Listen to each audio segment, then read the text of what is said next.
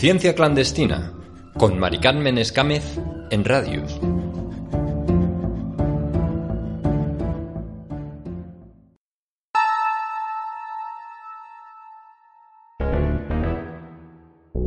En nuestro último programa hablamos de nutrición y de cómo nuestros hábitos alimenticios influyen en nuestra salud.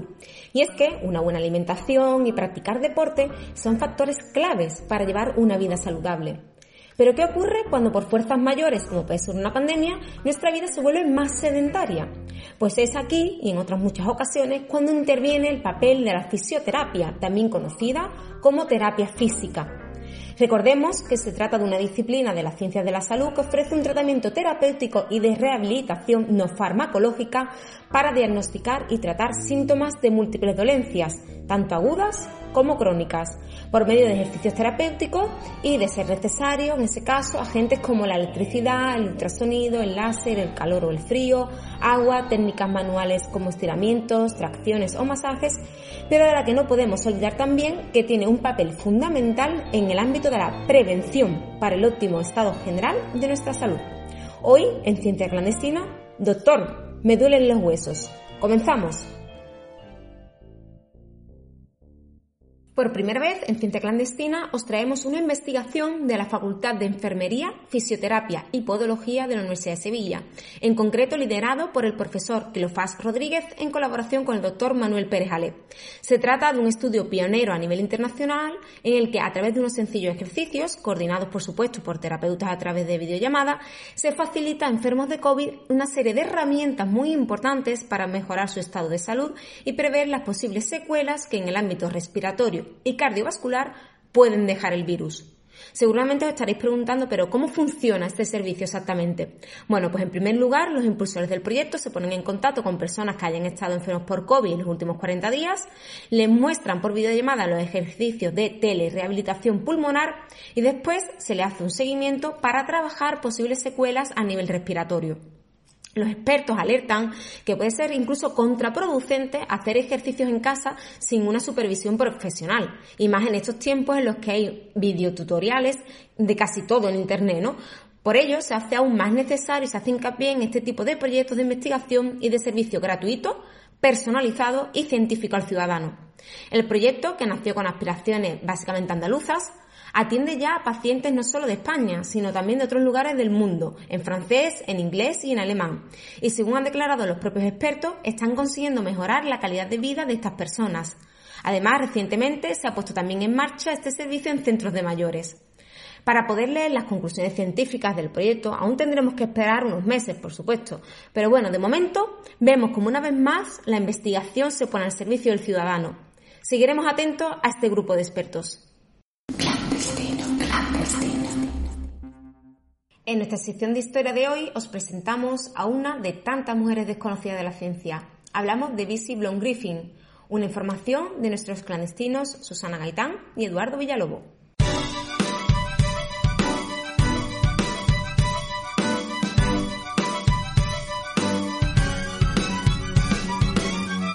Hoy vamos a dedicar la sección de ciencia histórica a una pionera de enorme compromiso y un corazón aún más grande. Lo que viene siendo una buena persona, ¿no? Pues sí, una buena de verdad. ¿Quieres saber su nombre? Obvio.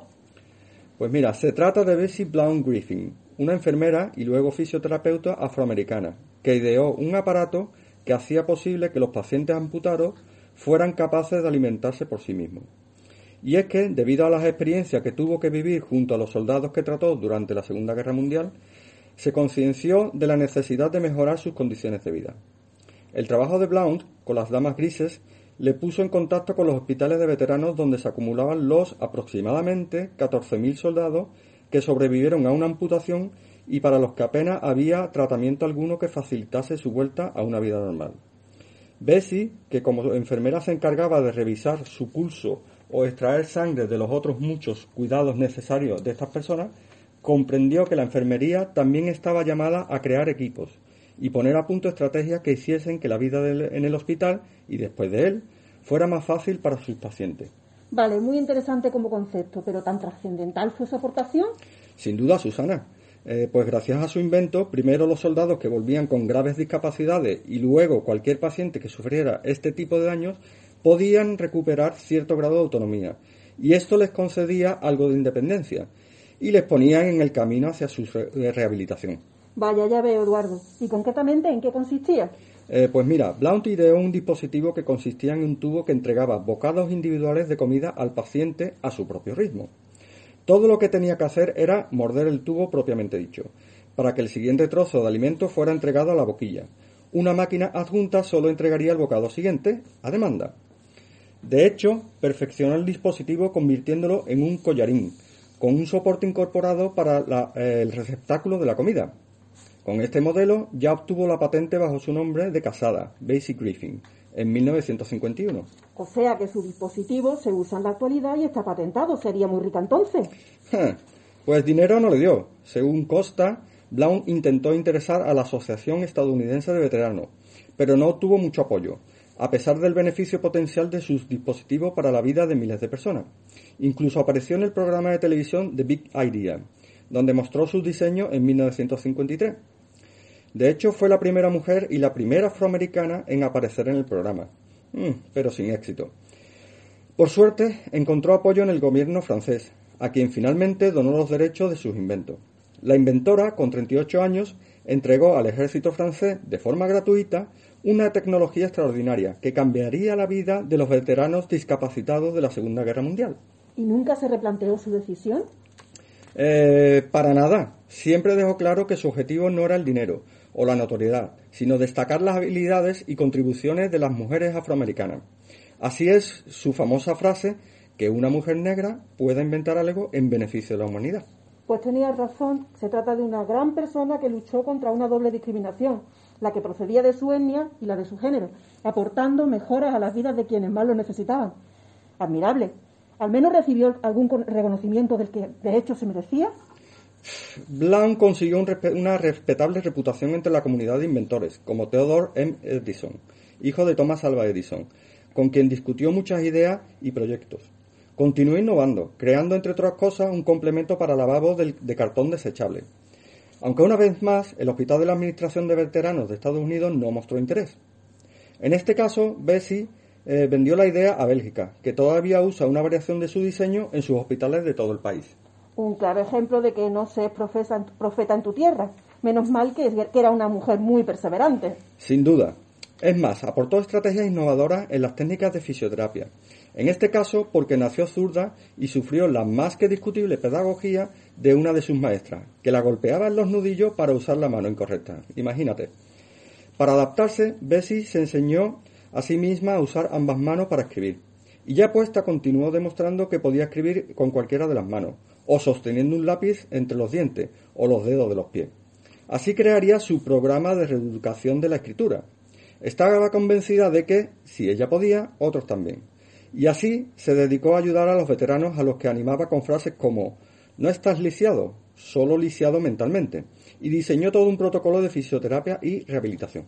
Y bueno, entonces nuestra Bessie siguió trabajando mucho tiempo en fisioterapia. Eh, pues sí, sí, siguió indagando y poniéndose a prueba. Y por ejemplo, eh, andando en el tiempo, notó paralelismo entre el bienestar físico y emocional de cada sujeto y su caligrafía. Con ese conocimiento escribió un artículo sobre grafología médica. Esos hallazgos la llevaron a su nueva carrera como científica forense, donde fue consultada por las diferentes instituciones encargadas de hacer cumplir la ley y diferentes tribunales para analizar muestras de escritura a mano. También podía dar fe de eh, si, una muestra escrita era auténtica o una falsificación. Y en su tiempo libre, su pasión por lo escrito le llevó a asumir la tarea de descifrar documentos históricos apenas legibles, incluidos documentos de esclavos y tratados históricos con nativos americanos. Una vida plena y bien diversa, sin duda. Sin duda, y larga también. Vivió hasta poco después de su 85 cumpleaños, en, en 2009. Ya en 2008, Blount regresó a, su escuela en Virginia, la escuela primaria Dix Chapel, pero no encontró nada más que algunas ruinas quemadas. Sin embargo, ella sabía la cantidad de historia que tenía el sitio. Por eso planeó construir una biblioteca y un museo, porque, según sus palabras, no hay razón para que estas cosas se pierdan de la historia. No le dio tiempo a ver eh, que sus planes se hicieran realidad, pues murió en 2009. Su vida es una lección de tenacidad, creatividad, incontenible y un profundo sentido de empatía por las personas y las causas a las que ayudó. Y con ella seguimos, haciendo, historia.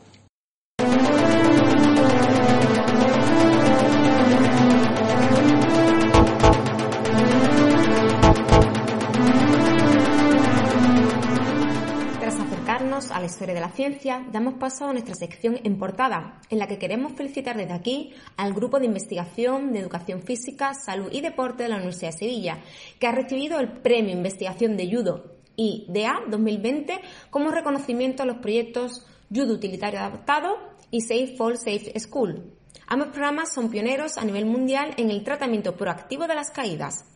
Este premio nacional es el más prestigioso que se entrega sobre investigación en judo y es la primera vez que ha sido concedido además a investigadores de la Universidad de Sevilla.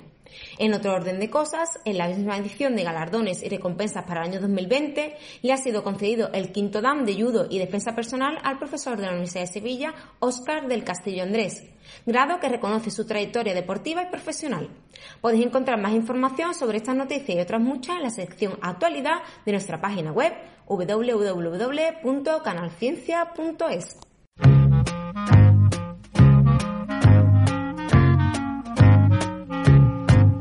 La isla etaria. La isla etaria. La isla etaria. La isla etaria.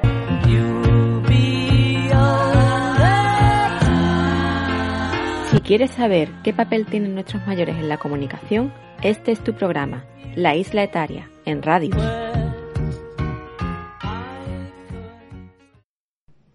Es el turno ahora de nuestra sección dedicada al cerebro. Para ello, damos paso a Mariluz Montesino, responsable del Grupo de Investigación Fisiopatología Molecular de la Sinapsis de la Universidad de Sevilla, y a nuestra compañera Elena Moya, estudiante de Biomedicina de la US.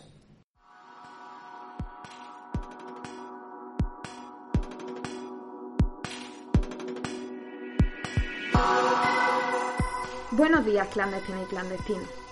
¿Os habéis preguntado alguna vez cuál es el sabor de la victoria a qué huelen las nubes, cuál es el color del pasado oscuro o a qué saben las noticias amargas?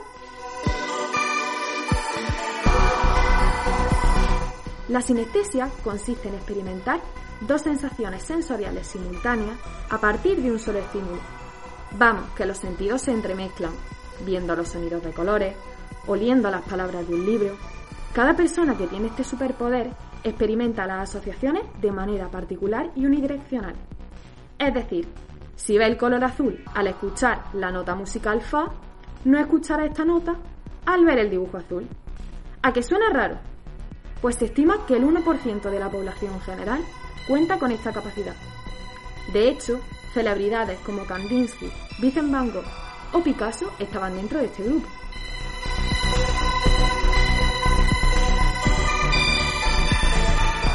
¿Y el resto de los mortales que no somos sinestésicos?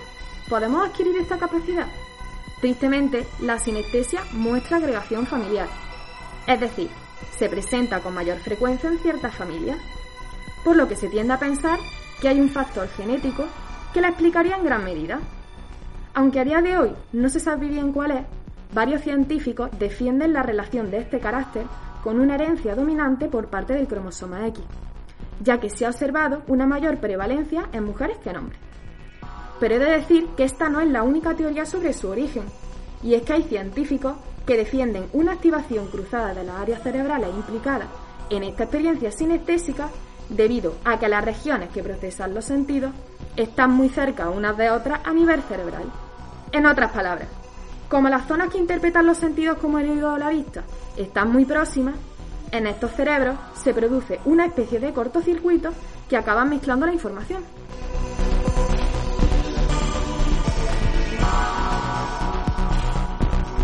Esto último se ha comprobado al estudiar el cerebro de sinestésicos que mezclan las palabras y números con colores, que son los más numerosos dentro de este colectivo.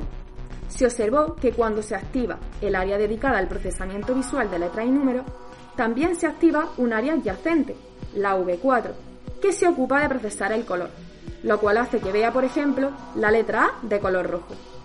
Además, en otros estudios se ha observado un comportamiento cerebral parecido con el consumo de drogas alucinógenas como el LSD.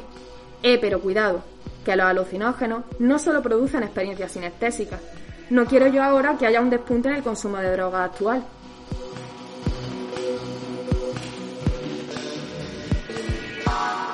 Pero tranquilo, no está todo perdido.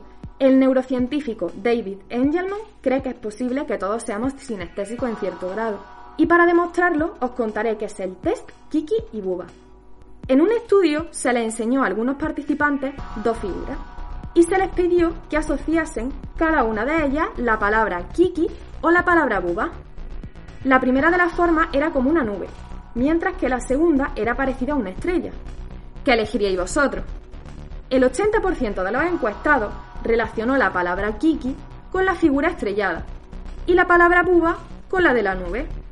Esto es porque las letras Buba, al ser enunciadas, redondean la boca y lo asociaríamos a aquella figura con trazos curvos, mientras que Kiki, al ser una palabra mucho más brusca, estaría vinculada a la figura con puntas. ¿Habéis coincidido con el resultado del estudio?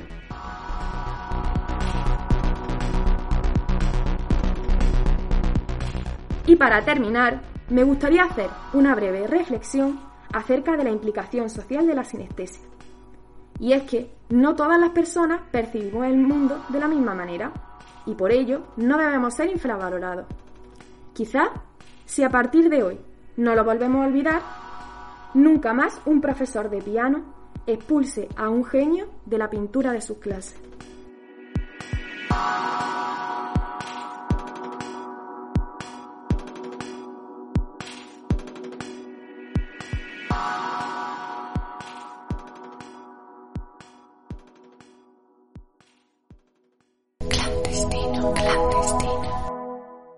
Ya conocemos los hechos, ahora descubramos las mentiras. Damos paso a la sección Yo no me creo nada, donde el profesor de la Facultad de Física, Alberto Pérez Izquierdo, nos trae un nuevo capítulo de vacunas y COVID.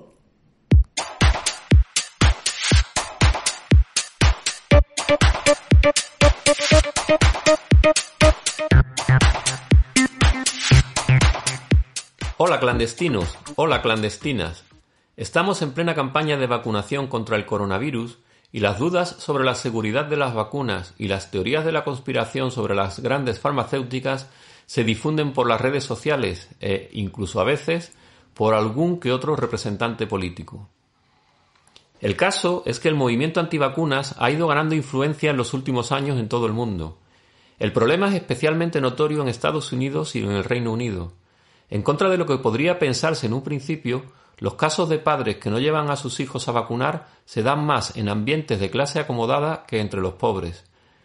Según datos publicados por la BBC, en algunas escuelas pudientes del sur de California, el número de alumnos no vacunados supera el 50%, y hay colegios exclusivos en Manhattan, Nueva York, donde el 20% de los alumnos no están vacunados. Esta difusión de las actitudes contra las vacunas se debe a varias causas.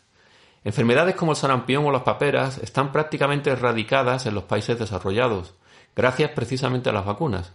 Así, se tiene la impresión de que estas enfermedades no son una amenaza, y los padres sí perciben como riesgo la vacunación. A esto se une el hecho de que en las sociedades industriales la lógica preocupación por llevar una vida sana ha llevado a la paradoja de tener una actitud muy crítica con la medicina actual, que es percibida como deshumanizada, al estar muy especializada, tecnificada e industrializada.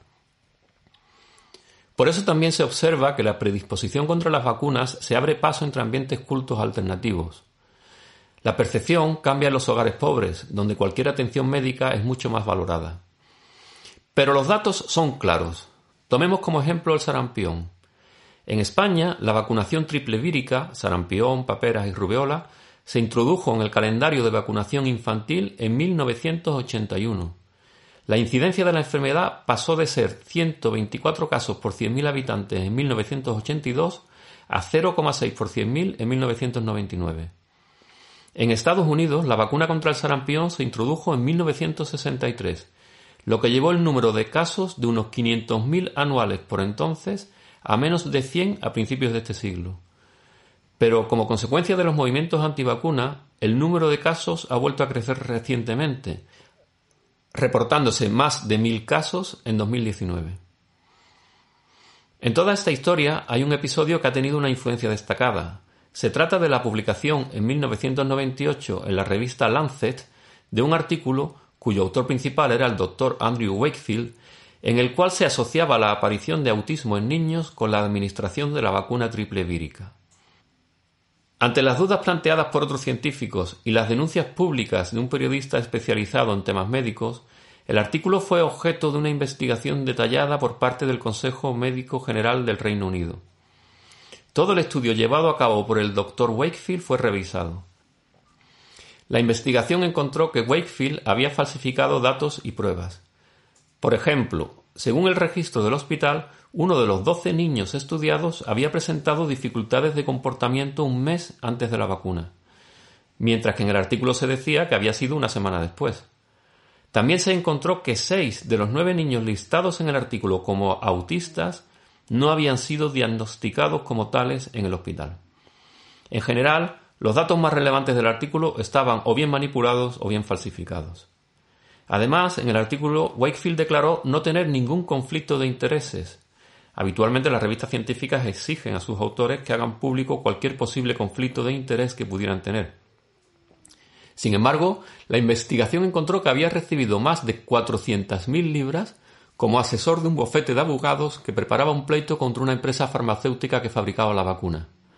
También había presentado una patente para un test de diagnóstico de enterocolitis autista, la enfermedad que supuestamente padecían los niños del estudio, y para una vacuna alternativa contra el sarampión. Ninguno de estos hechos fue comunicado a la revista. Ante las concluyentes pruebas de fraude y falta de ética científica, la revista retiró el artículo en 2010 y el Consejo Médico General del Reino Unido retiró a Wakefield su licencia para ejercer la medicina en el Reino Unido. Científicamente el estudio de Wakefield está hoy en día completamente rebatido y desacreditado. A pesar de todo ello, sigue siendo citado en redes sociales y círculos pseudocientíficos como prueba de la peligrosidad de las vacunas. Y en estos círculos el hecho de que el artículo haya sido retirado no se considera sino como una prueba más del poder de la industria farmacéutica, que es capaz de silenciar a cualquier científico que se le oponga. El propio Wakefield es hoy en día un activista antivacuna y da conferencias y charlas sobre los peligros de la vacuna y los supuestos crímenes de las grandes farmacéuticas. La gente que va a escucharlo lo trata como un héroe y como un mártir. Donald Trump le invitó a la Casa Blanca en la inauguración de su mandato. Y eso es todo por hoy. Un saludo a todos. Radius, la radio de la Universidad de Sevilla.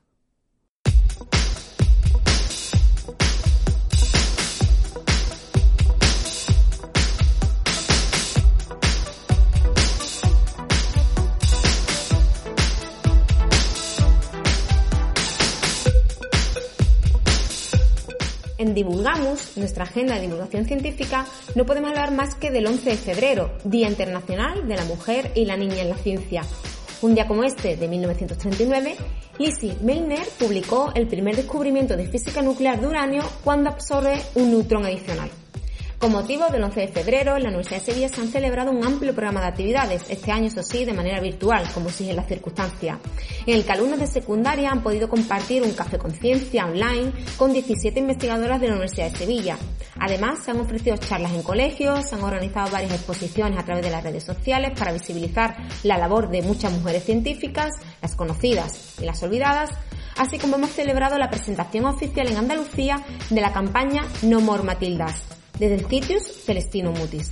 Nomor Matildas es una iniciativa de la Asociación de Mujeres Investigadoras y Tecnólogas, la Asociación AMIT, que busca denunciar las consecuencias del llamado efecto Matilda, es decir, de todas aquellas brillantes científicas que han sido ignoradas o suplantadas por compañeros hombres a lo largo de la historia.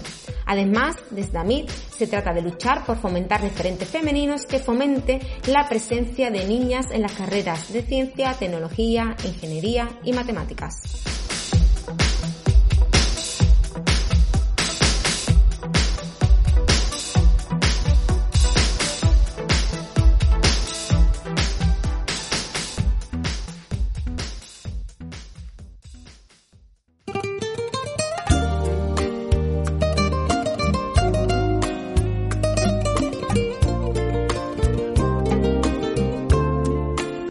Sabor a Cine, su programa de cine iberoamericano. Te acompañaremos cada mes desde una universidad diferente de América Latina y la península, recorriendo las ricas y abundantes cinematografías nacionales de cada país. Nuestras almas se acercaron tanto así que yo guardo tu sabor, pero tú llevas también sabor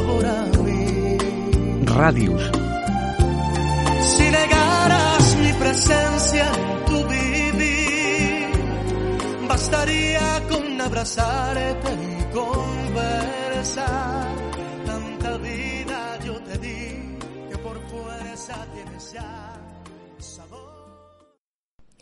No tenemos tiempo para más. Despedimos este programa que hemos dedicado a la fisioterapia, no antes sin dar las gracias a nuestros equipos de clandestinos incondicionales, Alberto Pérez Izquierdo, Susana Gaitán, Eduardo Villalobos, Mariluz Montesinos y Elena Moya Ruiz. Se despide esta que os habla Mari Carmen Escámez. Hasta pronto, clandestinos y clandestinas.